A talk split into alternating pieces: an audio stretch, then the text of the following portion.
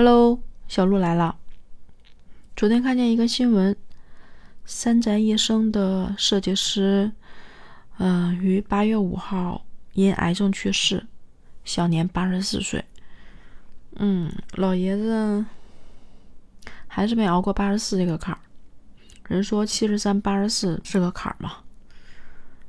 看到这个消息的时候，还是惊了一下的，因为我知道这个品牌，然后我没有背过这个包啊，但是同事背过他的那个格林手袋儿，格林的那个手袋儿其实很出名的嘛，有同事背过那个，而且他的那个一生之水也很出名的，然后我就大概的看了一下他的资料。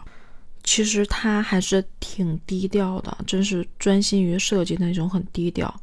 他号称是面料魔术师，追求的就是用一块布去实现这个穿衣的设计。在一九三八年出生，出生在广岛，母亲和他大部分的亲人是因为原子弹爆炸去世的。他自身呢，其实也身体比较弱，患有腿疾，走路其实是有一点点跛的。二十一岁的时候，在日本的东模去学习设计。六八年的时候，和纪梵希一起共事过。七零年之后，就回到了东京，并且创建了他的这个服装设计工作室。七一年的时候，山寨医生就诞生了。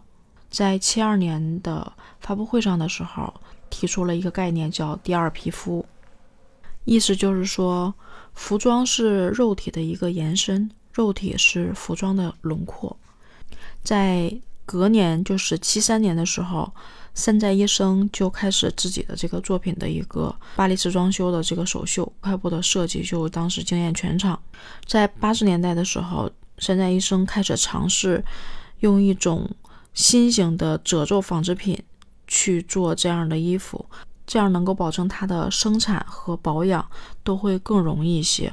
同时，它的这件衣服，呃，通过那种机器印制的那个褶皱，但是展开之后，它的衣服又穿到身上又很很有立体的剪裁。同时，这一件衣服又不会因为这种随意的摆放啊、蹂躏啊，会出现褶皱，就很神奇。那乔布斯其实也是对他非常的信任和。崇拜的乔布斯的那件黑色的高领套头衫就是山寨一生设计的，但是你知道这件衣服有一百件吗？乔布斯的几次发布会的视频，我仔细的去看过他那件黑色的套头衫，因为我当时其实不知道这个是他的设计，我只是觉得穿上去效果很好看。